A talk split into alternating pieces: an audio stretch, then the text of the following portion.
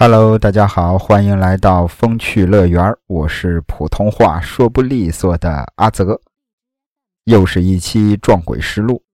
呃，我估计啊，可能这期节目应该是春节之前的最后一期了。呃，按照咱们风趣的传统惯例，每年过年是吧，咱们都要讲鬼故事。之前阿泽也总是说说这个过年的时候讲鬼故事啊，没事儿。啊，讲的也不用怕，听的也不用怕，为什么呢？这么喜气洋洋的日子，是吧？我谅那些妖魔邪祟也不敢出来造次。所以说，这个咱们过年之前一般都是更新撞鬼实录。那今天这一期呢，依旧是听友投稿的亲身经历。呃，在上一期天津出租车灵异事件那一期，有一位听友叫木西兰。投稿了几个自己这个关于梦境的一些灵异事件、一些亲身的经历。那这一期呢，依旧是木西兰的投稿，跟之前的撞鬼实录不同啊，不太一样。是这一期我们完全只讲述木西兰的故事，因为这个好多事儿啊，好多事儿，事儿连着事儿，一环套一环。各种离奇的遭遇，各种让人起鸡皮疙瘩的故事，反正这一期呀，阿泽个人认为其实是挺精彩的。那闲话少说，言归正传。这个木西兰呢，在投稿里边告诉阿泽，说自己属于是八字比较弱的，经常会遇到一些这个邪门的事儿，啊，属于这种灵异体质吧。那很多事儿。现在回想起来，其实都跟做梦一样。可能有时候这个就算说出来，可能也没人信。但这些事儿确实是发生了。那至于不信的朋友呢，那就当个故事听也就罢了。因为木西兰自己的这个体质的问题，从小到大基本上不会去走夜路，晚上也是很少出门。要说自己也并没有电影里啊、电视剧里边演的那种阴阳眼，啊，能看见鬼，啊，他是看不到这些东西的。但是自己的身体呢，好像是能感觉得到，也能听到，甚至是能闻到，用鼻子闻见他们。啊，阿泽这也是头一回听说啊。要说阿泽讲鬼故事也讲了不老少了，是吧？这个听故事、看故事更是看的很多了。头一回听说有人能闻见鬼，那接下来这事儿就是木西兰闻见鬼的一段遭遇。可能很多朋友也都觉得奇怪，啊，说是闻到鬼，哎，这其实挺难想象的，这是一种什么体会呢？要说木西兰小的时候啊，特别喜欢住在自己的外婆家。哎，他一直觉得外婆家的这个楼啊，好像是风水不太好，煞气有点重。据说啊，据说这个楼本来呀，并不是用来居住的。七八十年代啊，这种楼很多都是工厂啊，或者是单位里盖的。这种楼要说啊，之前是一个军装厂的，原本是打算把它做成仓库，楼很大。一共有七层，楼房住户面朝大马路，对面不到五十米就是一个立交桥。楼房的造型呢是那种很不规则的一个梯形，两边很长，啊，楼道中间夹着密不透风的楼梯。那大家其实可以理解成这个楼有两个单元，中间呢由一个这个楼梯连接着。很多年之前，木西兰。跟自己的表姐从中间的楼梯往下走，想去对面的表哥家玩。当时正好是暑假，虽然说楼道里头密不透风，但其实还是挺凉爽的。只不过那一回呀，这个木西兰一进到楼道里，就感觉自己后背上汗毛倒竖。这应该是一种属于动物的本能啊，比如说小猫。遇到危险了，或者是急眼了，它会炸毛。这种属于动物的本能，可能是遇到危险啊，就会有一种感觉。毕竟人也属于是动物嘛。当时木西兰比较小，虽然信这些鬼神之谈吧，但是没有想到自己会遇上，所以也就拉着表姐的手，从楼上一点一点的摸黑往下走。走到大约四楼左右，木西兰觉得背后好像是有个人跟着，但是呢，要说有人跟着，尤其是在这个空旷的楼道里，应该能听到对方的脚步声啊，但是没有听到脚步声。木西兰也不敢回头看，紧接着，他就闻见了一股味儿，一股很难形容的味道。当时木西兰还问旁边的表姐，问她说：“这个表姐，你闻到什么味儿了吗？”表姐当时很惊讶，问木西兰：“什么味儿？”木西兰想了想，还特地拿鼻子又使劲闻了闻。木西兰说：“是一种很甜腻的味道，哎呀，里边好像还夹杂着那种垃圾腐烂的臭味儿，还有点像这个烧麦秸秆的那种味儿。”表姐听完木西兰的形容，她的描述，说实话有点无语了。你想这是什么味儿？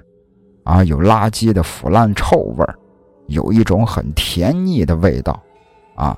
这是又臭又香的，这是什么味儿？表姐就说：“说你鼻子是不是出问题了？反正我没闻到。”当时木西兰听表姐这么一说呀，其实她有点质疑自己了，她也觉得会不会是自己闻错了？但问题是，这股味道啊，老是在自己的鼻子尖上若有若无的在那儿打转。表姐一看木西兰不说话。又开了句玩笑，说：“你是不是那个犬夜叉动画片看多了？搞不好你在幻想瘴气的味道吧？”木西兰一看人家不信，自己也就没多说什么。如此这般，俩人就一块下到了一楼。就在一楼防盗门被推开的一瞬间，木西兰突然就觉得外边阳光刺眼，紧接着就是自己头重脚轻。要不是当时拉着表姐的手，木西兰肯定当时能一头栽在地上。紧接着，他就觉得自己的头开始疼，哎呀，一阵儿一阵儿的，一跳一跳的那种疼。后边，俩人一路无话，一直到了木西兰的表哥家。表哥见到木西兰就问他呀，说：“这个为什么看你脸色这么难看呀？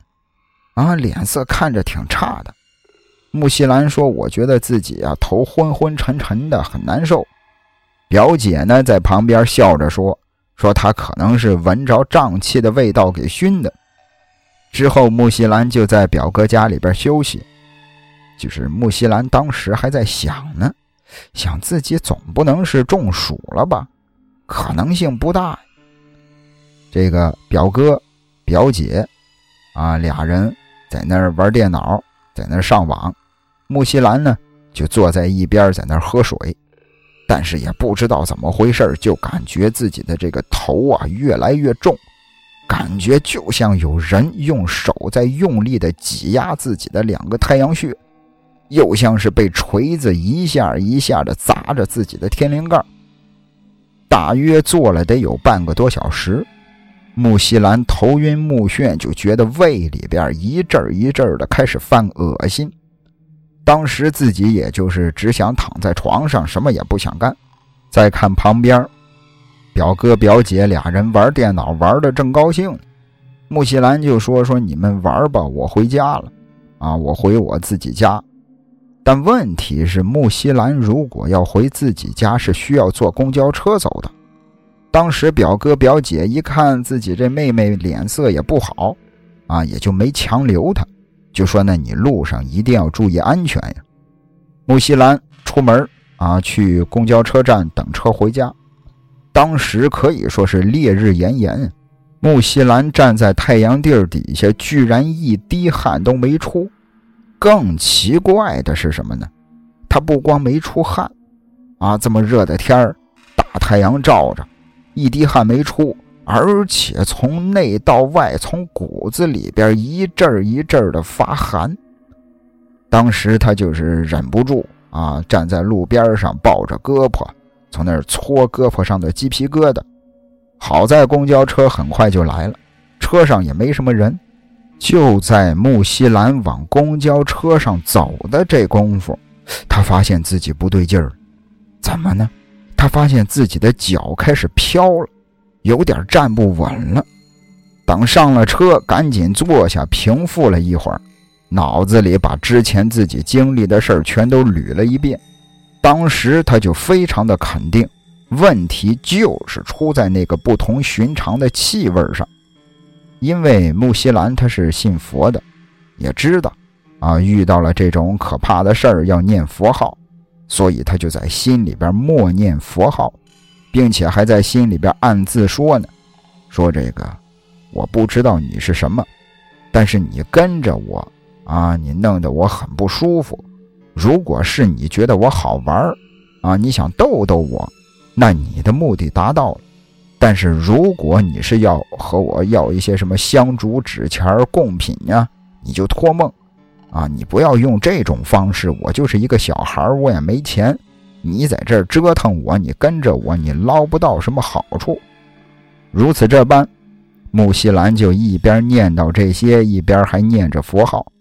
大概也就过了有个十来分钟，哎，他就觉得自己的头居然不疼了。甚至还感觉神清气爽，车还没开到木西兰家门口的车站，自己就已经完全好了。其实木西兰一直在琢磨这事儿，这到底是什么情况？可能啊，真的是有什么不干净的东西。哎，看自己是一个小孩再加上身上这个阳气又弱，八字又软，哎，那就跟他玩玩吧。后来。过了大概有个一两年，木西兰跟自己的闺蜜小乔说起过这件事儿。小乔呢，小乔啊，就是那个大乔小乔的那个小乔。小乔当时表示是不信的，哎，还说这个呃自己呀火焰高，这个人身上有三把火嘛，很多这个小说呀，很多这个故事里边也都提到过，咱就不不过多的去赘述这事儿，去浪费时间了啊。小乔当时就不信，说我自己我身上的我这个火焰高，你带我去，啊，去你外婆住的那个楼道里边，咱走一走。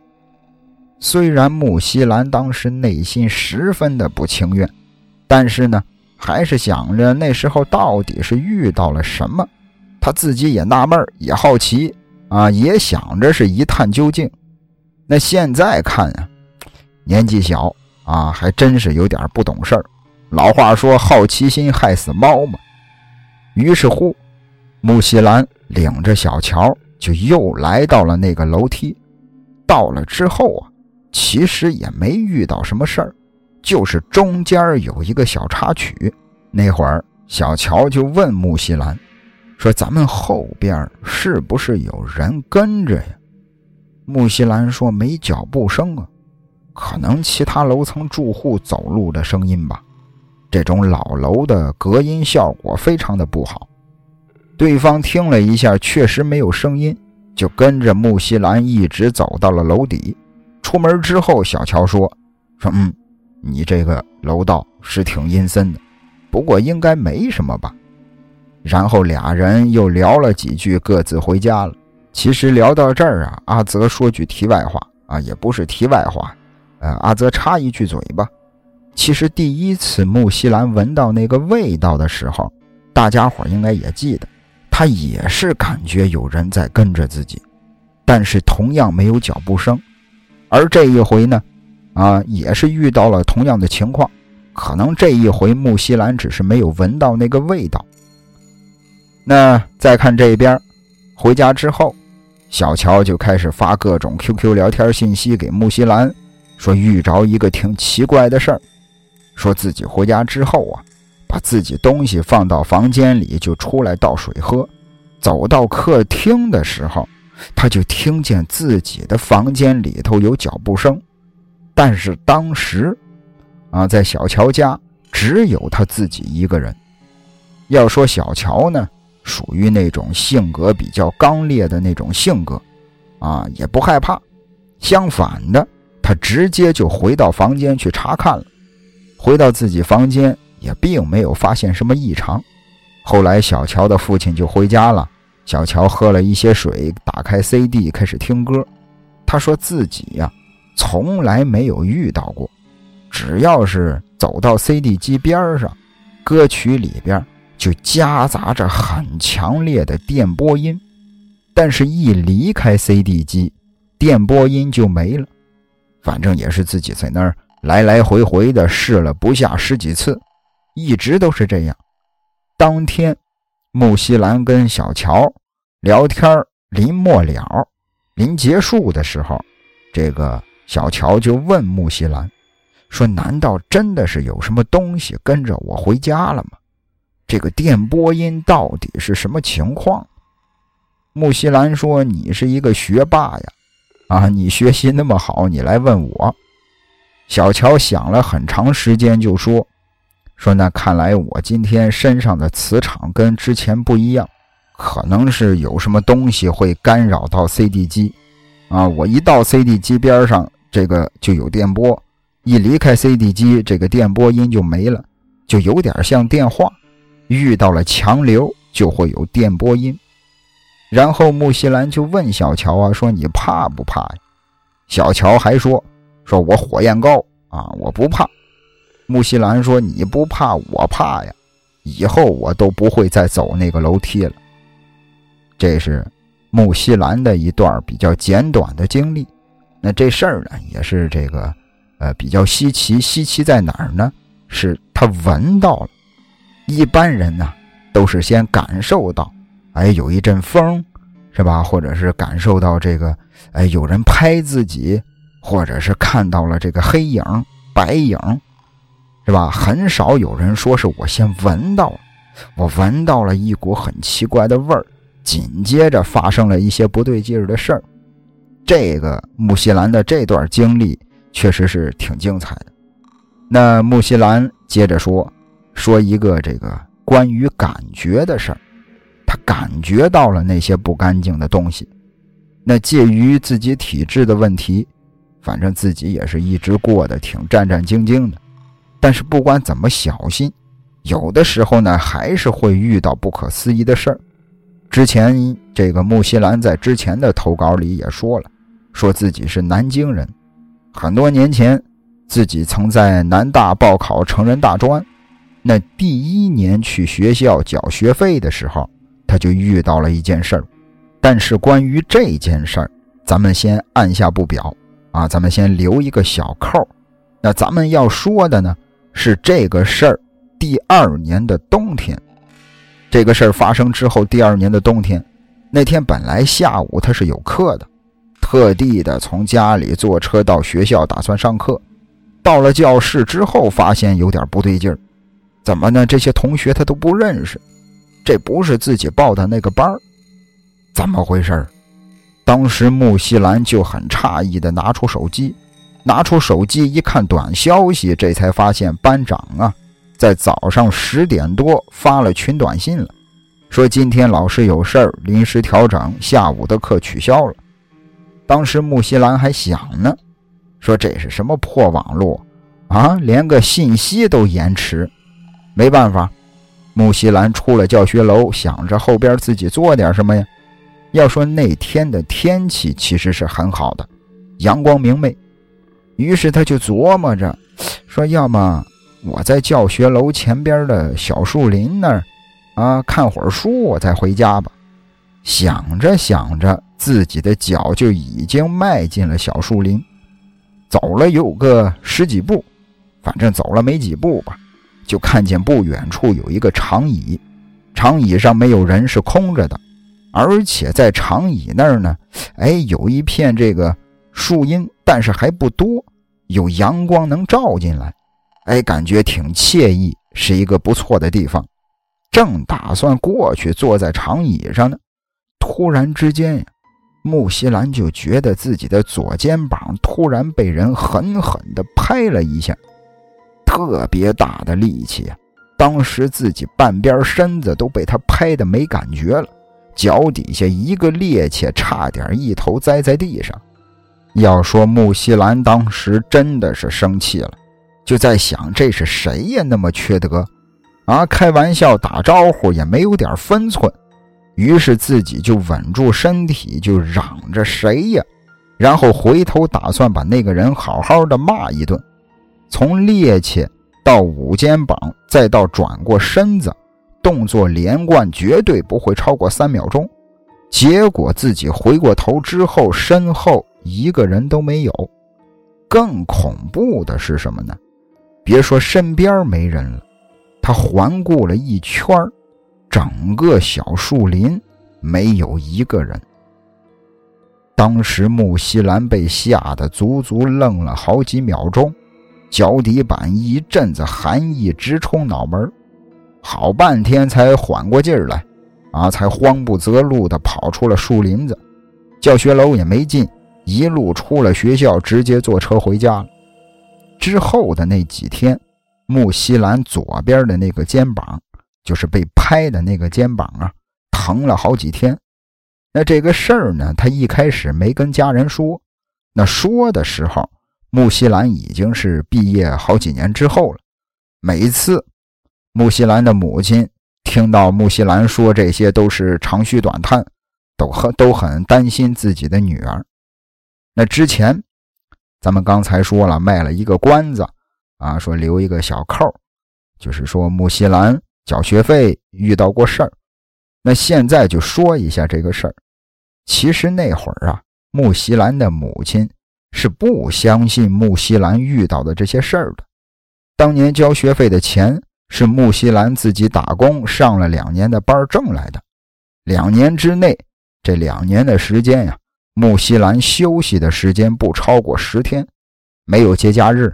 每天工作十二个小时，一周白班，一周夜班，可以说是非常的辛苦。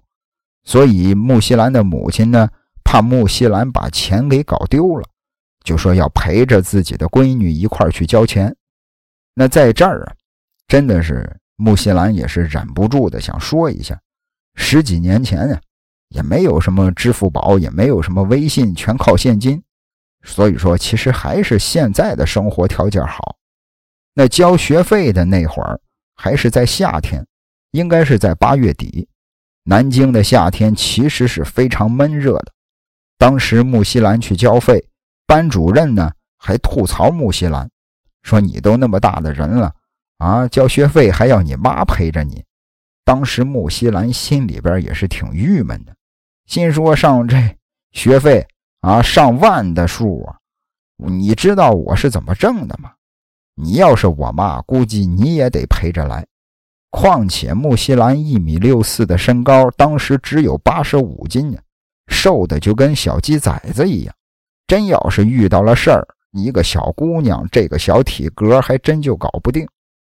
难道非要说是发生了事儿之后再后悔莫及吗？反正木西兰当时内心也是暗自的编排了这个老师一顿，嘴上也没说什么。交完钱。拿着收据出了教学楼，就在出了教学楼之后，木西兰突然之间就是一阵眩晕，头疼到恶心。木西兰心想：不会吧？啊，这熟悉的感觉，这该死的感觉又来了。那会儿啊，木西兰的母亲在旁边已经看出来自己闺女不舒服了，就问木西兰说：“你怎么了？”木西兰说：“头疼，恶心，哎呀，想吐。”木西兰的母亲扶着木西兰到阴凉的地方坐着，给他喝了点水。啊，一边喝水一边问他说：“你是不是中暑了？”木西兰摆摆手说：“不知道。”哎呀，但愿吧。坐了一会儿，木西兰的母亲看着木西兰的脸色是越来越灰沉。就说还是回家好好休息吧。紧接着娘俩坐车回家了。那在投稿里，穆西兰也说：“说其实你看，通过交学费这事儿啊，也能看出来，其实自己家以前条件挺一般的，也实在是谈不上什么富裕。自己的父亲呢，为了提高生活质量，天天晚上出去开出租，回到家了也是冷锅冷灶的。穆西兰的母亲。”当时就随便给木西兰弄了点吃的，吃完饭，洗个澡，穆西兰坐在电脑前边上了一会儿网。电脑后头啊，就是穆西兰的床。当时穆西兰的母亲非常的困，啊，又想着这个省点电费，就只开了穆西兰房间的空调，躺在穆西兰背后的床上睡觉。一直到了晚上九点之前，穆西兰的脑袋是越来越疼，就关了电脑，打算休息。穆西兰把躺在床上睡觉的母亲摇醒，让她回自己房间睡。母亲呢，揉了揉眼睛，晕晕乎乎的下床回了自己房间。看他回去睡觉，穆西兰也躺下睡觉。一夜过后，穆西兰醒过来的时候，已经是第二天早上八点了，是头也不疼了，肚子还有点饿，赶紧的起床洗漱，准备吃饭。正在洗漱台那儿挤牙膏的时候啊，这个穆西兰的母亲从他房间里出来，径直走到自己身边，然后用一种很奇怪的眼神看着穆西兰。穆西兰心想：干嘛呢？然后母亲开口问他，说：“哎，我问你个事儿，昨天晚上咱家来客人了吗？”穆西兰奇怪的看着对方，说：“哪来客人了？没有啊，不就咱俩吗？”母亲说：“不对，有客人啊。昨天晚上你在玩电脑，啊，我睡在你背后，我中途醒了，翻了个身儿，我看到一个女的站在你背后看着你玩电脑呢。”这话一说完，穆西兰浑身一哆嗦，手里的牙膏都掉了。穆西兰说：“你真的看见一个女的站在我背后，但是昨天晚上就咱俩呀。”说完这话，娘俩都不说话，彼此用惊恐的眼神望着对方。穆西兰的母亲缓了很长时间，给供在家里的菩萨上了香，然后又来找穆西兰，说：“这事儿太恐怖了，啊，到底怎么回事？”穆西兰想了想，说：“说肯定是从学校跟着我回来的。昨天我就说头疼，你以前又不信我说的，这下你看到了吧？”母亲这儿听完穆西兰说完，几乎是跳起来说：“说你闭嘴，你别说了啊！我要给你搞个护身符。”那这事儿到这儿算是告一段落。其实这事儿挺恐怖的，我不知道大家伙有没有这种感觉。反正这个此时此刻，阿泽我正坐在床前边，对着电脑在这录节目。啊，这个我不知道我背后有没有站着一个人，我也不敢回头看，我也不想知道。啊，但愿没有。那接下来这一段同样是穆西兰的经历。穆西兰有一位表哥，啊，在上一期节目。天津出租车灵异事件里边也提到过，说穆西兰有一位哥哥是一个道士。其实穆西兰的这位表哥呢，属于是无师自通，哎，周易、八卦、风水学呀都懂。那穆西兰，咱们之前也提到了啊，从小八字就比较轻，虽然说看不见那些不干净的东西，但是总能闻到或者是感觉到。那这事儿。其实是穆西兰表哥遇到的，穆西兰记得很清楚。当时表哥说这事儿的时间呀，正好是过年，一家上下十几口人在屋子里边嗑瓜子聊天这个表哥说，说自己公司里很多高层领导都找自己看过家里的风水，包括这个某处分公司选址也是这个表哥找的。那他会看风水这事儿，全公司上上下下也都知道，所以私底下找他帮忙的人也是很多。那其中呢，有一位男同事，当然也是为了方便讲述，咱们就叫他小楚。楚啊，就是楚人美的那个楚，这个楚，这个楚河汉界的那个楚，小楚。这个小楚啊，找到表哥。说自己家里出事儿了，自己刚结婚没多长时间，新婚夫妇啊，两个人住在新房子里边，大约也就一两个月。两口子呢，睡觉的时候啊，习惯关上卧室的门，但是俩人睡着之后，尤其是到了晚上，深更半夜的，老是被卧室门外边的声音给吵醒了。有时候是那种走路的声音，有时候呢是拖动家具的这种动静。有的时候是说话声，男的、女的、老的、少的都有，声音很杂，但是说的内容也听不清。一开始啊，两个人以为是楼上的邻居，晚上不睡觉啊，在那儿瞎忙活。但是听着听着，觉得不对劲儿，这个声音呀，似乎是只隔了一道门。声音似乎就是从自己家客厅发出来的。当时小楚的媳妇儿很害怕，经常的睁着眼睛不睡觉。要说小楚呢，毕竟是男孩子呀，男爷们儿当然是轻易的不信邪了。也是为了安慰自己的媳妇儿，还特意的把卧室门打开去查看。结果每次都是打开门之后，外边一切归于寂静。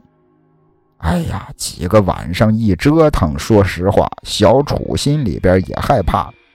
后来两口子商量了一下，干脆睡觉的时候啊，不关客厅的灯了。但是这样呢，似乎于事无补。哎呀，每天到了晚上，客厅的声音依旧响起，声音很响，但还是说的内容听不清。哎呀，这小两口的恐惧心理已经是到达顶点了。小楚说：“最无奈的是这段时间自己媳妇儿直接就回了娘家了。”都，其实小楚在说这事儿的时候是在晚上，自己一个人在这个新家里守着，通过微信在在这儿跟表哥联系。小楚发着微信问表哥。说是不是风水方面出了问题了？表哥说这会儿太晚了，啊，我也不可能这会儿去你家。那你先把家里的布局拍张照片给我看一下吧。小楚当时一听，立马站在客厅里，举着手机，把客厅的每个角落都拍下了照片，发给了表哥。那表哥这儿呢？收到了照片之后，仔仔细细看了小楚发过来的每张照片。当表哥看到一张拍了窗户的照片时，表哥愣住了，然后赶紧打电话给小楚，说：“你晚上啊，别在那儿住了，你赶紧的去你父母那儿睡，你千万别在你新房里过夜了。”小楚那儿一头雾水呀。就问表哥说什么情况啊？表哥说：“你把拍窗户的照片放大了，自己再看看。”俩人也没挂电话。哎，电话这儿还接通着。小楚那儿打开相册查看照片，紧接着就听见电话那头的小楚发出了惊恐的叫声。要说当时表哥跟家里人讲这段的时候，也是过年期间嘛。开头说了，过年期间。啊，一家人嗑着瓜子聊着天表哥讲的这事儿，那听到这儿呢，这个木西兰很好奇呀，就问表哥说：“这个小楚那儿发出了惊恐的叫声，那照片到底拍到了什么？啊，怎么把小楚给吓成这样？”表哥拿出手机，把照片打开给他们一群人看。当看到照片的时候，一屋子的亲戚，一屋子的人倒吸了一口凉气。要说这个照片啊，拍的是房间的一面墙，墙上呢有两扇窗，因为当时是深夜，这个窗户的后边，也就是屋子外边啊，是黑漆漆的夜晚，房间里边呢亮着一盏白灯，反光在这个窗户的玻璃上，感觉有点像镜子的那种感觉了。就在窗户玻璃的正中间倒映着一张照片这是一张非常古老的全家福，但问题是，小楚家里根本就没有这张照片这个倒映出来的影子是哪儿来的？更瘆人的是什么呢？这个拍这个照片啊，照片里的背景是以前的那种大宅院的主厅，那种高墙，上边挂着壁画，两边是对联在壁画下边放着两把太师椅，上边坐着两位老人，一男一女，男的穿着长衫，女的盘着那种发髻，椅子边上还站了三个成年男性。也都穿着灰色的长衫、黑色的棉裤以及那种黑色的单鞋。除此之外，还有一个看不出性别的小孩。要说这张照片，当时对屋子里边听故事的大家伙来说，这个冲击力特别的大了。尤其是木西兰，当时有一个亲戚说：“说这算是拍到了灵异照片了吧？”如果没作假，也太可怕了。也就是说，这个小楚家里边有这么多的不干净的东西呀，难怪晚上睡觉觉得不安生。那就在这个时候，旁边木西兰的二舅妈看着照片问大家：“说你们数了一下是多少个人吗？”木西兰说：“我看着好像是六个。”旁边三表姐说。我看着是五个，反正其他人也都是一人说了一个数，反正差不多也就是五个到六个人。再往旁边，二舅妈看着照片，咂巴咂巴嘴说：“说我怎么看着有十一个呀？”听到他说的这个数，一群人都惊呆了，问他说：“你怎么会数出来十一个的？”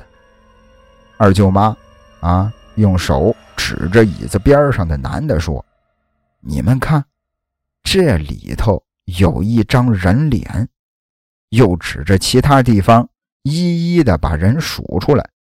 看他数的也是煞有介事啊！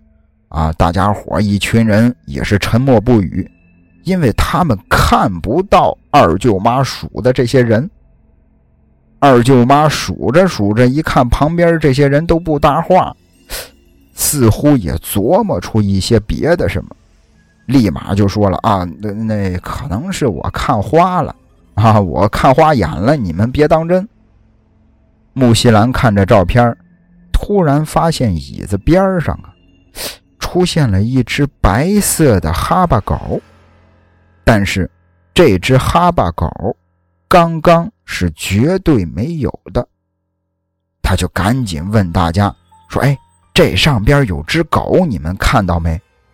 大家伙也都是凑近了脑袋，仔细的端详照片。有一部分人说看到了，有一部分人说没看到，而且看到的人里头也有人说说刚刚明明是没有这只狗的。最恐怖的事儿是什么呢？就在他们说狗的这个时候，木西兰真的亲眼看到站在椅子边上的男人的肩膀那儿突然多了一张人脸。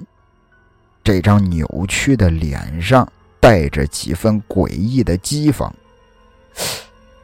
这是怎么回事儿本来窗户玻璃。倒映出一张家里没有的老照片就已经很可怕了，而这张照片呢，给人感觉像是活的，它一直在变化。表哥在旁边似乎也观察到了木西兰的表情，迅速的就收走了手机，并且删除了这张照片。表哥说：“这事儿到此为止，很多事情不要去追究到底怎么回事我呢？”已经让小楚搬家了，毕竟人鬼殊途，还是不要靠得太近。后来听说，小楚把房子卖掉了。至于之后那房子有没有再发生别的事儿，那就不得而知了。这是关于木西兰表哥讲述的一件事儿，以及这个表哥讲述的同时发生在木西兰一家人身上的，而且也是在过年期间。这个故事很精彩啊！我觉得这一段啊，可以这个用在恐怖电影上，用在一些这个鬼片当中，这个桥段很精彩。你想啊，一个人家里边出现了一个家里不存在的照片，然后拍下这张照片来之后，照片里的这张照片他还在不停的变。最恐怖的是，应该是二舅妈吧？二舅妈，这个所有人都数啊，开头咱们也数了，椅子这个太师椅上啊，一边一个老头老太太，旁边三个儿子，还有一个这个小孩结果啊，可能也就五六个人，结果二舅妈这儿来了一句十一个人。反正啊，我在这儿想象，如果是我，啊，阿泽如果当时在现场的话。我肯定也是得起一身的鸡皮疙瘩。这是木西兰表哥的一件事儿那再说一个他表嫂的事儿。当时表嫂啊换了一份工作，在南京河西的某个办公楼，在那上班。当时公司刚刚成立没多长时间，连装修都没完成。表嫂呢，几乎每天都要过去帮着清理装修垃圾。当时表嫂是在人事科上班，人事科连着领导也就三个人。那遇到事儿的这天也是巧了，人事科的另外一个女孩说和对象约好了有事儿啊，下班得走，不能留下来打扫卫生了。人事科的领导呢也是突然接到了应酬，啊，需要应酬嘛，没办法也得离开。所以那天就只留下了穆西兰的表嫂一个人在那儿收拾垃圾。其实这个领导临走之前呀，也是挺不好意思的，啊，就跟这个穆西兰的表嫂就说：“说你就哎呀随便弄弄回家就行了，啊，明天咱们来了一块收拾也不迟。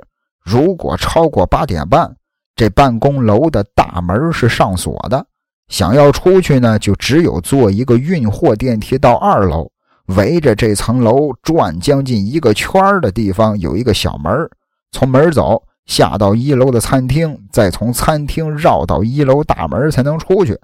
哎呀，很麻烦，所以说你不用在这儿待到很晚。表姐之前也是打了电话了，说让表哥开车过来接她回家。表哥当时八点半就到了，没上楼就坐在车里边等表嫂下来。等他收拾完东西，其实已经是九点多了。表嫂呢，就按照领导说的，从货梯下到二楼。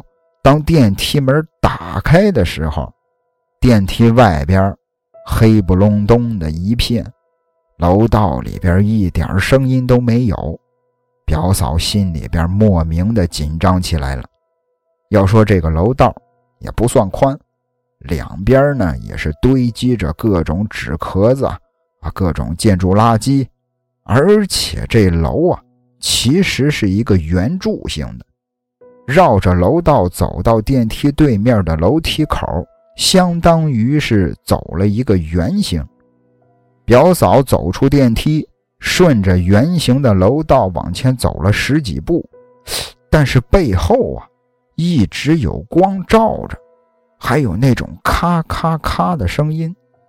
表嫂回头看电梯，电梯门每次在关到一半的时候又会打开。看来背后那道光就是电梯里的灯。这是怎么回事？包括那个咔咔的声音也是电梯门发出的。表嫂有点纳闷电梯又没人按着按钮啊？要说电梯里头有人按着按键。可能说这个电梯门不会关上，或者是有人站在电梯门口用手挡着，电梯门也不会关上。但问题是，现在整个楼道里就我自己一个人呢，怎么这个电梯门还关不上了呢？表嫂觉得有些蹊跷，又走了回去，伸手按电梯的开关，反正也是连着按了好几次，电梯门终于关上了。表嫂说：“说当年呀，自己用的那个手机很一般，啊，连那种手电筒的功能也没有。电梯门关上之后，整个楼道陷入了一片漆黑，可以说是伸手不见五指啊。表嫂就这样摸着黑，脚底下一点一点的在地上往前蹭，往前挪，当眼睛慢慢适应了黑暗之后，就能模糊的辨认出边上堆积乱七八糟的这些垃圾了。这些垃圾呀，这些这种纸盒子呀之类的这些东西，感觉就像是一个一个张牙舞爪的那种鬼爪，似乎随时向自己扑过来。一个楼道走的表姐是气喘吁吁、心惊胆战。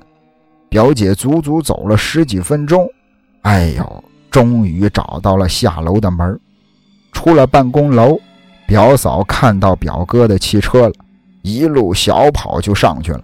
上了车，就把刚刚发生的事儿说了一遍，还问表哥说：“那个电梯是不是坏了？”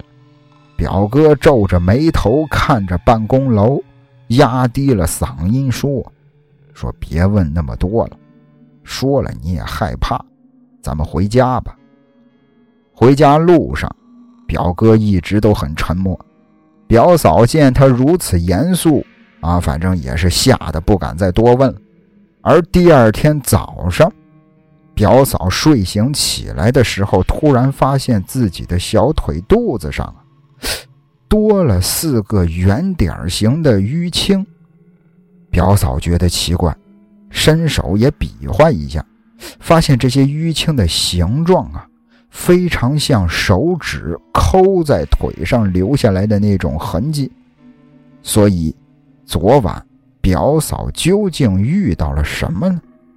就算答案呼之欲出，她也不敢再问表哥。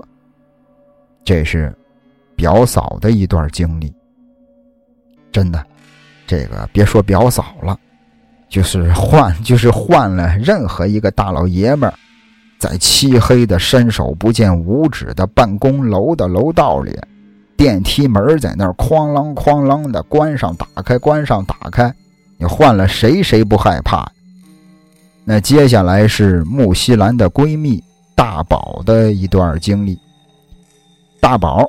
上高中的时候啊，新校区建在南京边上的开发区，学校的这个楼房盖的呢是一个那种口字形，这个楼像一个口字儿。大宝一直都在吐槽，说也不知道怎么会盖成这样，啊，人在里头，外边一个口，里头一个人，这不就是球吗？这不吉利呀。而且呢，在这个口字形的楼房中间还种了一个花坛的树，一个口里边有木头，这不就是困吗？反正大宝说，当年住校的时候，连续两个晚上梦见一个穿着旗袍的女人，这个女人身材挺好，但是就是看不清楚她的脸。在梦里头啊，大宝就知道这个女人很漂亮。而且应该是民国时期的人。第一天，大宝梦到这个女人被当地的军阀带到了一个别墅里，然后这个女人被拖进浴室，被人拿刀砍伤了。女人还没咽气儿，大宝就从梦里惊醒了。紧接着第二天，大宝做梦又梦见了这个女人，但是呢，跟第一次不太一样，就是这一回呀。他变成了那个女人的视角，就是当他这一次进入了浴室，即将被杀死的时候，似乎有人进来把女人救走了。不过最后梦里大宝知道这个女人还是死了，而且似乎就被埋在学校宿舍底下。大宝醒来之后一直觉得这事儿不可思议，啊，这梦连续剧啊！正好当时大宝的一个好友，家里边有人在做道士，他的这位好友也是耳濡目染的吧，也懂一些道家的本事。他的这位好友就说了，说也许这个女的呀，是想让大宝帮忙，然后又问他，说你身上带没带什么护身符之类的？大宝说，我带了一个玉珠。还有一块玉佩，这位好友就说：“说这个佩戴一颗玉珠啊是招魂的，自古帝王玉珠戴的都是一串儿啊。说你呀，还是别戴玉珠了。说完，又把大宝的玉佩收起来，带回家，在玉佩上做了一些法事，还给大宝说：“说这个玉佩啊，咱已经这个加持过了，带着它呢，可以确保不会被一些邪祟近身。”大宝说：“当时确实是过了一段太平日子，但是这事儿啊，压根儿就没完。”大宝告诉木西兰。说有一天中午，他回宿舍睡午觉，睡到一半啊，做了一个梦，梦见自己跟同班的同学一块儿从外边走回宿舍，而就在经过宿舍前边花坛的时候，其中一个同学突然站住不走了，而且他的声音也都变了，紧跟着脸也看不清了。那个同学抓着大宝的胳膊就说。说你带我出去好不好？求求你，你带我出去吧。大宝当时心里一惊，心想：这不是之前梦里的那个穿着旗袍的女人吗？他心里知道自己在做梦，就开始拼了命的挣扎，好不容易从梦里边醒过来了。当时，木西兰呀，听大宝说这事儿。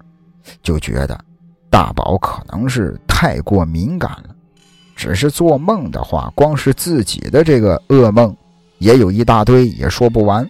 啊，上一期咱们也聊了，说木西兰做的这些噩梦一个比一个恐怖，但是大宝后边说的，让木西兰觉得也许这事儿真的没那么简单，因为再次梦见这个女人。大宝又一次找到了会道法的那个好朋友，于是好朋友呢给了他一本《金刚经》，让他把这本经书放在枕头底下。那当天晚上，大宝写完作业睡觉，当时大宝的床啊是正对着宿舍门的上铺，在他睡得迷迷糊糊的时候，宿舍大门被敲响了。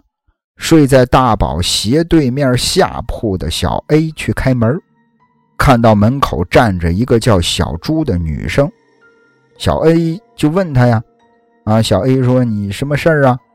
小朱说：“我找大宝。”那睡在大宝下铺的女生小左说：“大宝睡了，啊，要不你先进来吧。”小 A 和小左一直对小朱说：“说没事儿。”啊，没关系的，你进来吧，我们帮你喊大宝。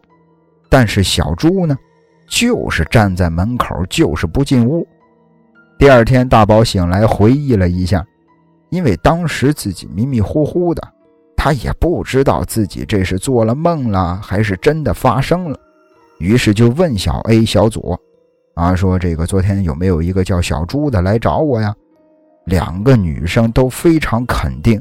说有一个叫小朱的，昨天晚上确实来找过你，但是呢，不管怎么喊，人家就是不进门。哎呀，也不知道到底是发生了什么事儿。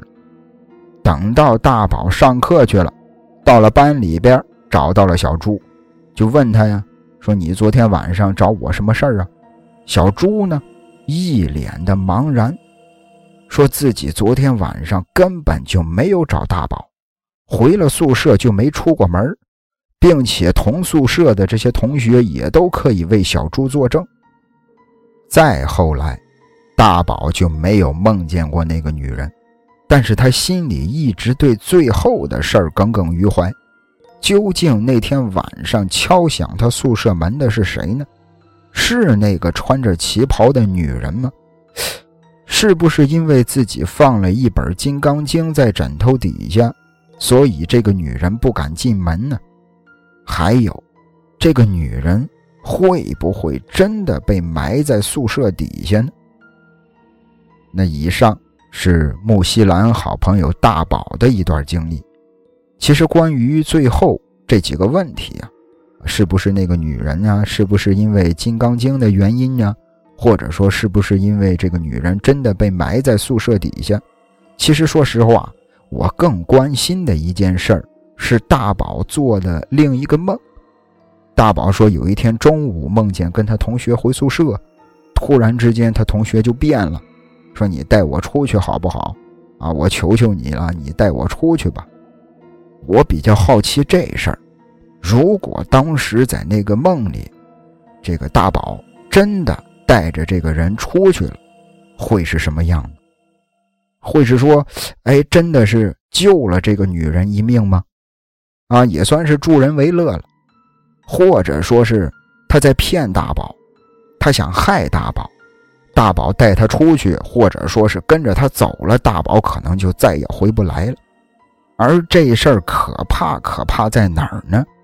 它是在梦里发生的，在一个梦境之中，人们是很难去控制自己的这个行为和想法的。啊，它不像现实生活中。有一个陌生人，啊，或者是怎么怎么样，让你跟着他走，或者是让你带他去一个什么地方，咱们是可以有自己的思考能力，咱们可以独立思考，可以自己做决定。但是在梦里头就不一样了，在梦里头遇着了很多的事儿，可以说是身不由己的。我觉得这事儿可怕，可怕在这儿。那接下来，啊，依旧是木西兰。但是是发生在木西兰的同事家里的亲戚身上的。那这位同事的老家呀，住在湖南。他说湖南的山很多，山里有很多的村子。一个村子的村民呢，大多数都是一个姓，大家伙也都是沾亲带故。那他的一个远房的二叔，二叔的媳妇儿刚生了孩子。要说这个二叔家里边过得确实有些拮据，为了给自己的媳妇儿和孩子过得舒服一点，这位二叔呢，天天晚上骑着家里最值钱的摩托车出去拉人，开摩的挣钱，哎，赚点外快。那年的冬天，天气非常的冷，二叔裹着一件皮夹克就出门了，而这次出门，他就再也没有回来。二叔的媳妇儿觉着二叔不管怎么忙，晚上都是会回来的。难道说拉了一单跑的地方比较远？要说那个年代的人呢，也没手机啊，一出门基本上是联系不上的。这个二叔的媳妇儿在家又等了一天，依旧没等着人呢，心里边也是急得发慌，立刻就找到了公公婆婆，说了这事儿。三个人商量之后，喊来了村子里边的这些亲戚，大家伙一块找吧。村子里、村子外，啊，一群人浩浩荡荡的找了两天，什么发现都没有。最后没办法，也是报了警了。当时警察呢，因为这事儿已经是发生了两天了，警察立刻的这个立案，啊，开始这个找人。但是真正发现线索的人却不是警察。而是镇子上一个修表的师傅，专门维修手表。那修表的师傅报警，说自己收了一块手表，而这个手表的主人可能已经遇害了。警方接到报警电话，立刻就赶到了钟表店，当场就抓住了两名嫌疑人。这个修表师傅说：“说这俩疑犯拿着一块手表过来找我。”问我收不收手表，我说收啊，然后拿过手表来一看，我觉得这表很眼熟啊。仔细一回忆，是村子里边他二叔的。之前他二叔手表有点问题，还找我过来帮忙修过。那修表师傅翻过手一看，这个手表上啊，居然还有一点没擦干净的血迹。修表师傅心里边猛地一沉，就知道这事儿严重了，立刻对这俩嫌疑犯就说了：“说你这个表啊有点问题，啊，我回屋子里边拿一下工具，打开手表我看看，好修的话我就收。”俩嫌疑犯也不做猜测，就在店里边等着。修表师傅进到后屋，拨打电话报了警。那紧接着警方这儿就开始审讯吧。反正俩疑犯最后也是供认不讳。俩人说：“说那天晚上看见他二叔啊一个人开黑车，觉得这个人肯定是赚了不少钱，于是就心生了歹念。两个人合伙拿石头把二叔活活的砸死了，抢了二叔的钱，还顺手拿走了二叔的手表。后来疑犯带警察绕进山里深处一个很隐蔽的山洞门口，说这个二叔的尸体就藏在里头。因为当时天气很冷，这个二叔的尸体在山洞里头并没有腐烂，他就整个人。躺在山洞里躺了整整五天，人都死了，也见不着自己父母妻儿最后一面。反正再后来，家里给二叔办丧事儿，因为二叔这属于是横死的，家里边也是找来道士给二叔做了超度。所以说，当时这个家里的大人们都很忙，也根本没时间管这群孩子。那木西兰的这位同事呢？那会儿还很小，啊，小孩嘛，也不太懂什么叫做死亡，就知道，哎，可以和一群小孩在阁楼上玩，玩累了呢，还能挤在一块睡觉。而玩到深夜的时候，这群小孩啊，突然听见有脚步声从楼下传来。几个孩子心想：难道说这大人来催自己睡觉了吗？于是就关了灯。哎，一个个的勾着头看着阁楼的楼梯，而阁楼上的灯泡啊，突然一下就灭了。他们所有人看见一个穿着皮夹克的男人，垂着头，一步一步的走上阁楼，也不知道这群小孩里是谁，喊了一句：“二叔，二叔回来了。”当时最大的孩子。也就是十二三岁，当时脸色铁青的，赶紧就拉开阁楼的灯，盯着阁楼的楼梯，紧张的看着，但是再也没看见刚刚的身影了。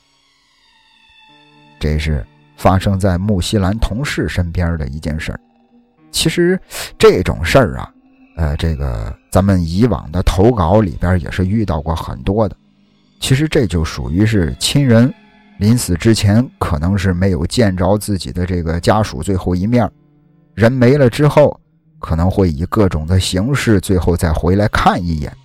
有的可能是出现在梦里，啊，有的可能直接就发生了这种物理接触了，啊，你能看到他，他也能看到你，甚至有的是他都能摸到你，你也能感觉到他。那接下来，依旧是木西兰。木西兰以前上职高的学校，这个学校现在是已经搬离了。二十年前，他在南京地铁一号线终点站的附近，附近有南京红山动物园。那这个学校建的其实是很奇葩的，一个校园里边，初一是一个学校，高中呢是另外一所学校，初高中在同一栋楼里。那对面的楼呢，是木西兰上的职高。木西兰他们那栋楼啊，一楼是不用的，是给别人晚上上夜大的，就是那种晚上上的那种大学，是给人家上夜大用的。也就是说，一个不大的校园有四所学校挤在里头，而在教学楼的后边呢，有一个足球场，空旷的足球场上。不和谐的立着一个没有下水道的旱厕。学校嘛，是吧？向来是各种传说、各种怪谈啊，这个盛传的一个地方。那木西兰的这个学校也不例外。他们职高的楼里头啊是没有洗手间的，想要上洗手间，要么去对面的高中部，要么呢就是去足球场的那个旱厕。说真的啊。对面高中部的校长是真的抠门哎，知道穆西兰他们会去他的学校上洗手间，他甚至能做出把这个楼门锁起来的这种举动，而且还会跟这个 还会跟这个穆西兰他们的校长说，说拒绝你们上我们那儿去这个上洗手间，反正也是挺无语的。那没办法呀，啊，穆西兰他们大家伙只能是捏着鼻子去旱厕。要说这个旱厕，真的不是一般的脏，啊，就是字面意义上的脏啊。这个木西兰甚至都怀疑，啊，这个旱厕从来就没打扫过。据认识的学姐说，说这个旱厕出过不少事儿。这个旱厕年代久远，内部建造顶上啊有一个很粗的大梁。农村的朋友应该也知道啊，或者是去过农村的，就没去过农村的也应该知道，盖房子嘛，啊，房顶上要有一根梁，这叫大梁。这个旱厕也是，房顶上有一根很粗的大梁。曾经听说有个女生也是为情所困，直接在旱厕上吊自杀了。再后来，几个学校。啊，一块想把这个旱厕给推平了，结果每次要动工，哎呀，总是会被各种各样的事情给耽搁了，或者干脆几个学校就谈崩了。哎，反正谁也不想再管这事儿。其实类似这种鬼故事啊，木西兰也说啊，这种事儿自己听的也是耳朵都起老茧了。不仅是我，啊，不仅是木西兰，他们班都没人信。大家伙依然是该上厕所的上厕所，哎，反正就是捏着鼻子憋着气儿就是了，快速解决，快速出来。而在某一天的早上，一个跟木西兰关系不错的男生，名叫虎子，跟木西兰聊天说这个昨天放学出事了。其实木西兰他们职高的这个功课呀不算紧，放学之后呢，男生喜欢去足球场踢球。足球场呢，也是因为没有学校打理，可以算得上是杂草丛生。只有少部分的地方，经常有男生踢球的地方，哎，草长得不是很高。当时，这个虎子，他们十几个人踢球啊，大小伙子踢得也很投入，很卖力。一眨眼的功夫，太阳西下，天色也渐渐暗了。虎子呢，一个大脚。把球踢进了深草区，就是不经常有人去的那些地方，杂草丛生嘛。踢进了那个深草区，杂草多的地方。那其他人呢，也都嘲讽他，说：“你这个踢球的技术实在不大行，啊，你去捡球吧。”虎子当时心想：“也是啊，自己把球踢飞了，啊，也得自己去捡。”虎子刚要过去，就看见深草区啊。有一个人站在那儿看他们踢球，虎子就对那个人喊：“说，哎，麻烦你把球给我们丢过来吧，啊，麻烦你把球丢给我们吧。”当其他男生听见虎子这样喊的时候，也都纷纷的扭头看过去。果不其然，深草区站着一个穿着白色衣服的人，那个人呢？似乎是听见了虎子的声音，于是弯下腰去捡球。当这个人弯下腰之后啊，他的整个的身体都被杂草给淹没了。十几个人齐刷刷地盯着那片深草区，这个白衣服的人没有再出现过，而那个球呢，慢慢地滚到了虎子脚边。十几个少年，啊，正是初生牛犊不怕虎的时候啊！他们观察着那个深草区，三四分钟了也没动静，人呢？啊，球是给我们送回来了，他人怎么没出来？于是大家伙啊，全体都有一块进入深草区，因为他们不相信这么多人会集体看错，那个白衣服的人怎么就跟消失了一般呀？这不可能，这不科学呀！但是结果是什么呢？这十几个少年翻遍了深草区，确实没有找到别的人，而且说这个深草区啊，说是草高，但也只是到了这些少年的胸口，他们完全可以看清楚每一寸地方。如果这个白衣人离开草丛，他们不可能看不见。虎子说：“他们当时一直找了得有半个多小时。其实深草区的面积不算大。等十几个人寻思出那种诡异的气氛的时候，天已经黑了。于是他们赶紧的离开学校，各自回家。那这边听了虎子的讲述之后，这个穆西兰也是一度的不太敢去那个足球场了。但是旱厕就在足球场啊，这事儿也是挺无奈的。很多时候啊，很多事情啊，经常会被我们遗忘，但是，一旦开头，很多关联词儿自己就会跳出来，很多发生过的事儿呢，也会突然被想起来。这个在投稿里，木西兰也说，他突然想起同学小莲曾经告诉过自己。说汉策真的闹鬼，反正这个小莲说的时候啊，也是语气激动，脸色苍白，像极了当初和自己聊天的虎子。这个小莲说：“说这个昨天晚上，他们住校生留在学校上晚自习，因为大冬天嘛，天黑的都比较早。这个上到一半晚自习，几个女生约着一块去上洗手间。”对面的学校已经关门了，啊，无论如何是指望不上，唯一的选择只有旱厕。当四个女生结伴来到楼下，看到空旷的草地上一个孤零零的旱厕立在那儿的时候，他们突然有了一点退缩的意思。这个长方形的旱厕，就像一匹野兽在黑暗当中窥视着来人。当时，啊，还有一个同学叫娜娜。娜娜说，看见这个旱厕门口墙角边上啊，有一个老太太蹲在那儿烧东西。借着火光，四个女生终于鼓起了勇气走进了旱厕。但是当他们走近了一点啊，离着旱厕挺近的时候，他们才看清楚，那个老太太在那儿烧纸钱呢。火光照在老太太脸上，忽明忽暗。那会儿根本没人顾得上她的长相了，四个人哆哆嗦嗦的抖成了一团了。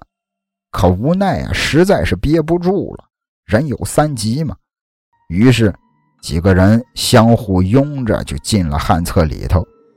这个旱厕啊，里边啊分前后三排，前两排属于一道矮墙隔着。上厕所的人属于是背靠背的那种，第二排跟第三排中间有一个挺宽敞的过道，而每一个蹲坑呢也都有那种矮墙隔着。四个女生也是为了快速解决，全都蹲在第一排的坑位。当时没有人说话聊天，旱厕里边很安静，而娜娜呢，突然听见后排过道啊。有人走路的声音，像是那种穿着高跟鞋踩在地上发出来的那种哒哒声，来来回回，慢慢的在那儿来回踱步。他当时已经是上完洗手间，站起身看了一眼后排，确实并没有人，脚步声也随之消失。娜娜不安的又蹲了回去。侧头问边上的小莲：“说你刚刚有没有听见高跟鞋走路的声音？”小莲点点头，脸色苍白地说：“你别告诉我，我后边没人。”娜娜抿了抿嘴唇，刚想问其他人有没有，结果过道里的脚步声再一次响起了。娜娜当时惊恐的已经是喊都喊不出来了，直接从蹲坑上弹起来，一下子冲出了旱厕。接着，小莲和另外两个女生也冲了出来，其中一个女生慌的连皮带都没扣好。他们跑出旱厕，深吸一口气，仿佛刚刚一切只是幻觉。而四个人这时候发现，之前。蹲在门口墙边上烧纸的老太太也不见了。更诡异的是什么呢？烧纸钱的地方没有残留的纸灰，墙上连被烧过的痕迹都没有。小莲说完这事儿，啊，还拉着这个木西兰去了旱厕门口。他颤颤巍巍地抬着手说：“说当时我们四个，啊，真的都看见了。”那个老太太就在这里烧的纸钱，你看，这儿一点痕迹都没有，啊，起码得有点发黑吧？没有啊。木西兰低头看着对方手指的方向，确实没有痕迹，而且墙角边甚至还有几棵杂草在寒风里摇曳。要说小莲呢，其实是木西兰职高时期玩的不错的一个朋友，他们上学离家很远，都是住校，而木西兰是个走读生。小莲也曾经邀请木西兰去他们宿舍里玩，木西兰应邀前去。但是当木西兰站在楼梯口的时候，他不敢再往前走了，也说不出为什么。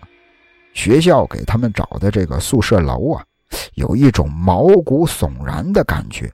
木西兰一直都很讨厌那种长长的楼房，长长的那种大通道。反正就是这种地方让自己觉得很压抑。木西兰走到这个楼道里，瞬间有一种被无数眼睛死死盯着的感觉，那种阴凉感从背后的脊柱里往外散发，全身肌肉都僵硬的不受控制了。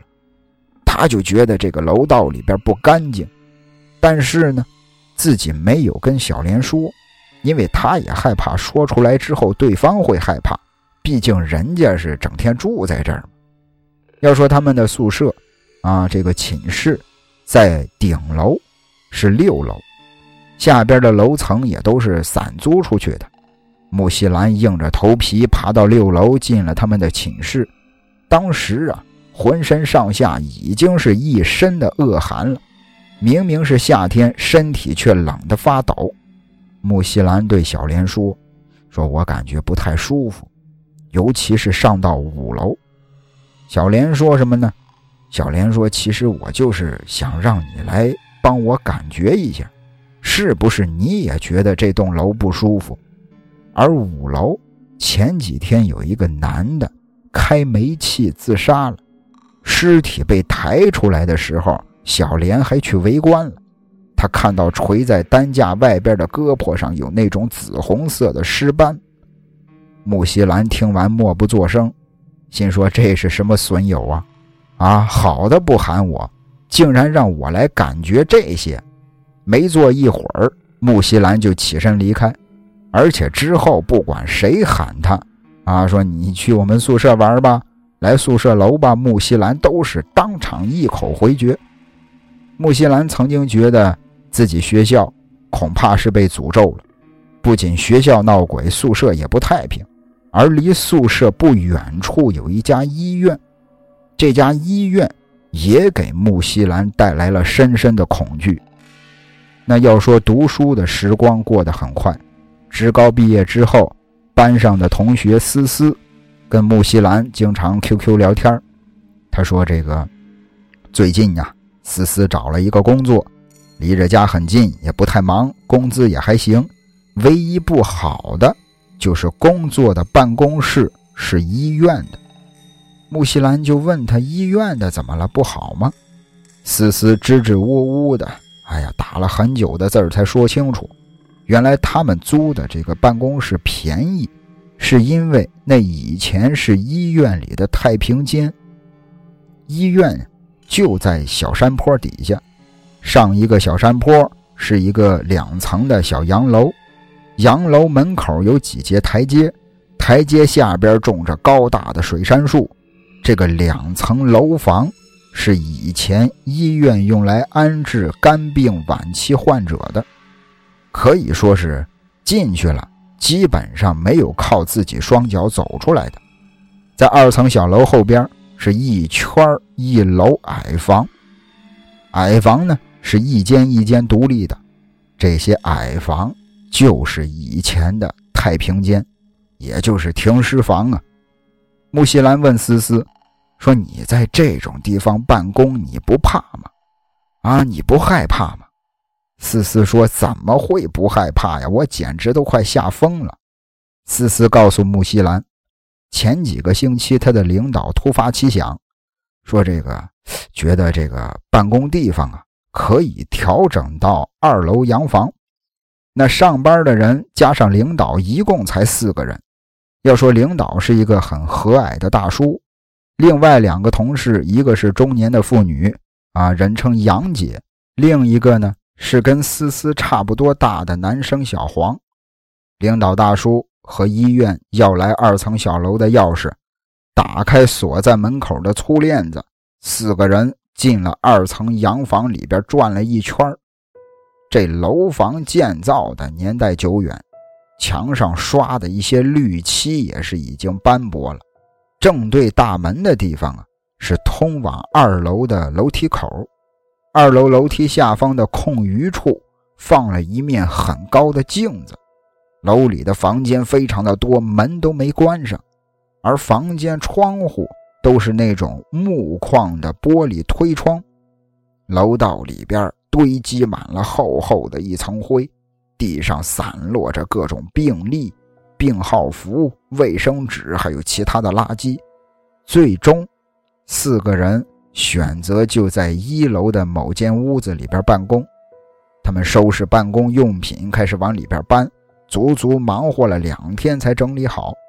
思思说：“说因为这个洋房实在是太大了，他上厕所呢要从一楼的东边跑到西边，每次走过走廊。”路过两边那么多的空荡荡的房间，总是觉得心里边发毛，因为他老觉得里面很有可能有很多人在盯着自己看。而就在前几天，屋子外边下着暴雨，天色暗沉，除了他们办公室开着灯，其他的地方啊都笼罩在昏暗的水汽里。领导大叔当时有事出门。只有他们三个人上班。午休时间到了，思思在去洗手间的途中，路过通往二楼的楼梯口的时候，眼睛的余光看到二楼的楼梯口似乎站着一个穿病号服的人。思思急忙的扭头去看楼梯口，结果这一看，发现根本就没人，一点人影都没有。心说肯定是我自己看错了，于是，一边让自己不要胡思乱想，一边开始大声的唱歌，壮着胆子。上完洗手间，从里边出来，再一次走到楼梯口，路过镜子的时候，他鬼使神差的在那儿照了照镜子，理了一下头发，打算回办公室，却发现镜子里边，镜子里头啊。自己的脸色蜡黄，两眼浑浊，他不敢再多看了，急忙回了办公室。进了办公室，杨姐抬头看了思思，就问他，说：“哎呦，你脸色怎么那么差呀？”思思不知道怎么回答了，因为他自己都搞不清发生了什么。难道他说我自己吓自己的？旁边小黄呢？可能也是想调节气氛吧，就说：“哎，你刚才在门口附近唱歌呢吧？哎，还挺好听的。反正领导也不在，要不你就再唱两句给我和杨姐听听呗。”思思心说：“没想到自己刚刚唱歌还让他们给听见了。哎呀，反正小姑娘嘛也是有点不好意思。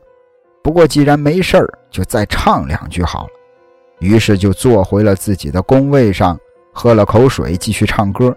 唱完一曲，杨姐鼓掌说好听，小黄也跟着鼓掌。但是小黄说什么呢？说我想听你刚刚在外面唱的，听不清歌词，就是哼唱的那个。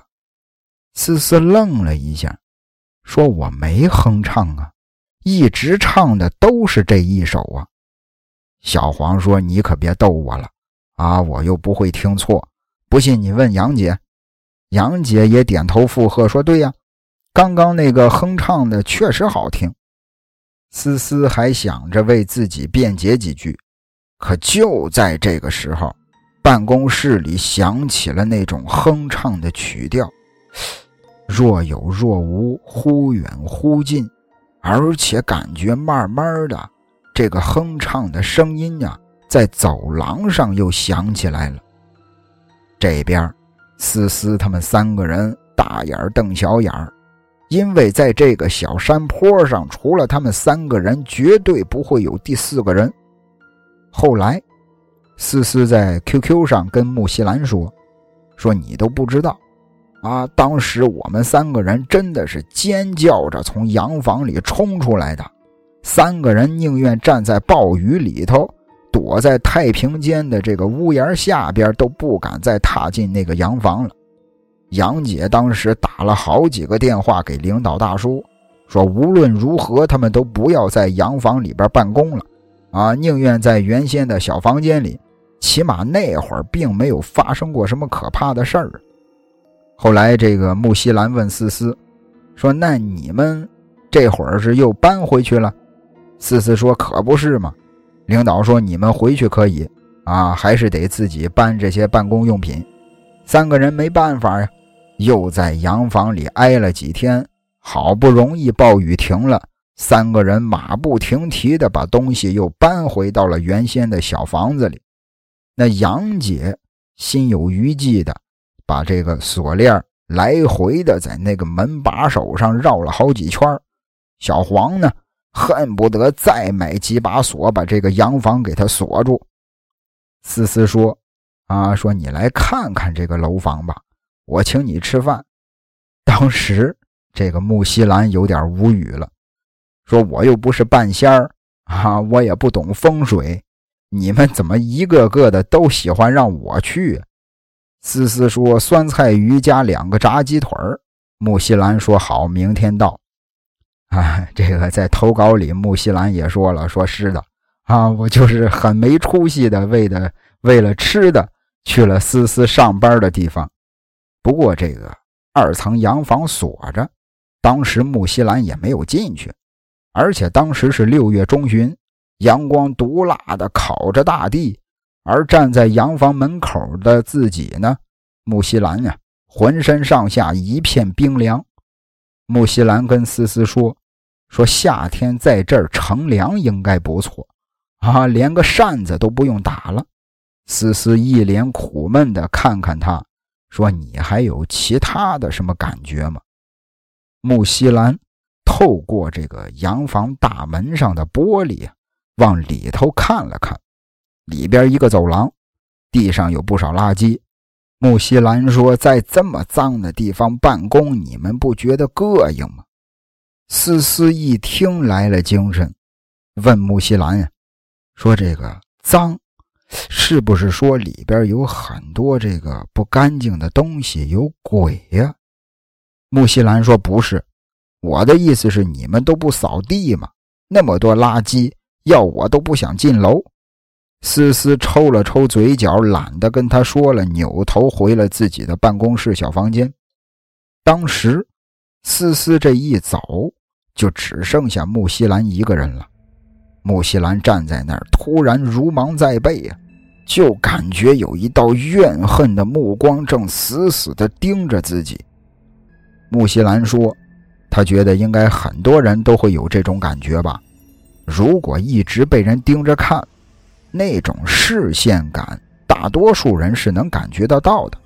顺着那种感觉，木西兰抬头看向了二楼，整个洋房的那种窗户啊都是紧闭的，唯独木西兰看着的房间的窗户是开着的。投在自己身上愤愤不平的那种狠毒的目光就聚集在那儿。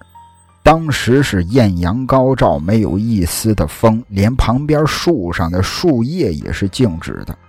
而没有关上的那扇窗户，突然又往外开了一些，就好像是有一只无形的手正在推窗户，窗户。打在门口水杉树的树枝上，发出树枝的摩擦声，然后突然一截树枝掉在了木西兰的脚边。当时木西兰浑身冰凉，心脏似乎都快要冻住了。他赶紧的，急忙挪开步子，下了小山坡，站在太阳地儿底下，在那儿自己暴晒。其实这事儿啊，木西兰没有告诉思思。洋房里边的视线太多，多到数不过来。他甚至能感觉到他们在痛苦的呻吟，想要离开洋房的那种执念。还有看到了一些生人的那种不满、那种怨恨。这些负面能量如同惊涛骇浪，夹杂着阴冷的空气，把木西兰惊得魂不附体。回家之后，木西兰给思思留言，说：“这个让他最好重新换个工作。”那次差不多是木西兰最后一次去职高附近了，除了生病去医院，或者是给亲人扫墓，其他阴气重的地方他都不会去。而且这个木西兰最后也说了啊，就是不去啊，多给我加个鸡腿我也不去。那在。整篇投稿的最后，木西兰也是想借风趣乐园跟大家多说两句。这个木西兰想对大家说：说到了自己这个年纪，回头想想，人啊，还是老老实实的过过太平日子最幸福了。别追求所谓的刺激，鬼神之说你可以不信，但是要心存敬畏。那以上就是。这次木西兰全部投稿的内容，其实最后我想说，这个首先木西兰他的这个文笔啊，咱们这位听友的文笔真的是太好了。这个稿子发给我之后，我几乎不用做任何的修改就能分享给大家，而且也很精彩啊！整个故事也不是整个故事，这么多故事吧，啊，令人印象深刻，尤其是。首先让我印象最深刻的啊，就是这个小楚，小楚那事儿，在这个家里边拍了张照片然后这个木西兰的表哥跟大家给大家伙看，这事儿让我印象最深刻。其次就是学校里头旱厕那事儿，啊，就是踢足球的，踢足球的虎子，应该是叫虎子吧。虎子他们遇到的这事儿，因为阿泽我是这个上学期间之前也是特别喜欢踢足球，啊，而且当时我们学校的那个操场也是跟木西兰投稿里说的一样，杂草丛生，但是我没有遇到过虎子的这种经历啊。感谢木西兰的投稿，真的是呃很精彩的故事，非常感谢木西兰的分享。那今天呢是应该是年二十八了。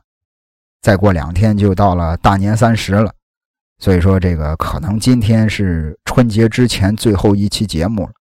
但是春节之后呢，啊也不一定哪天吧，啊也可能是可能初三、初四、初五、初六的，咱们就开始恢复更新了。这真的是说不好，因为春春节期间嘛，过年期间可能各种琐碎的事情会比较多，呃也希望也希望大家伙能够多多包涵吧。那节目的最后，还是啊，希望大家伙能够把咱们的节目分享出去，让更多的人能够听到咱们的节目。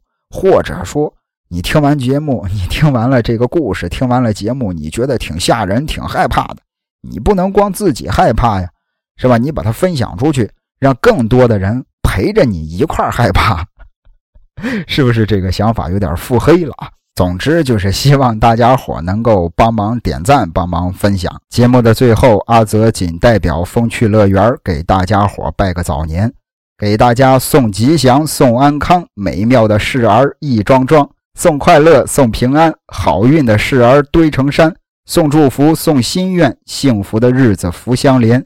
新春佳节，祝各位阖家欢乐，年年有余，春节快乐！嘿我说朋友，这些年我开始慢慢知道，让人成熟的那个东西，那是什么？你越嘴硬，他越较劲。你说咱究竟是图个啥？嘿，我说朋友，学长你几岁？我深深体会。年轻时活了命，抓住很多机会，看得越远，越少回味。究竟的生活中炸出，炸出个滋味。说的是啊，被柔和了棱角，放平了欲望，多就是少。让日子慢慢的、慢慢的、慢慢的过吧，像流水一样哗啦啦啦啦啦啦。什么时候有一家老小？什么最好？有平静有吵闹，让未来尽情的来呀，像流水一样哗啦啦啦啦啦啦。滚过浪潮，有失去有得到，为时正好，不年轻也不老，让日子慢慢的就这样过下去吧。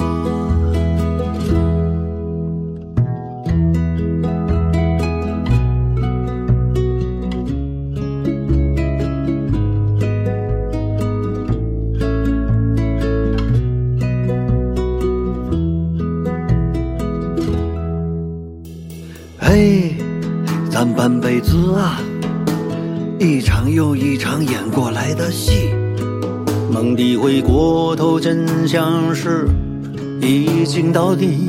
嘿，还真是，经过悲喜，能笑而不语。来吧，碰一杯，敬这个年纪。说的是啊。被柔和了棱角，放平了欲望，多就是少，让日子慢慢的、慢慢的、慢慢的过吧，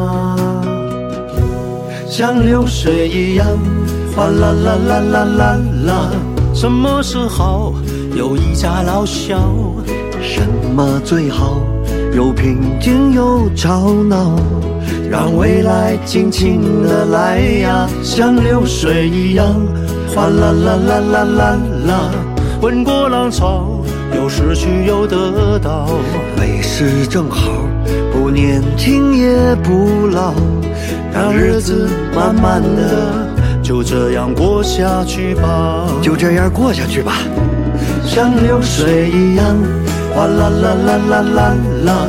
什么时候有？一家老小，什么最好？有平静有吵闹，让未来尽情的来呀，像流水一样哗啦啦啦啦啦啦。滚过浪潮，有失去有得到，为时正好，不年轻也不老，让日子慢慢的就这样过下去吧。让日子慢慢的就这样过下去吧。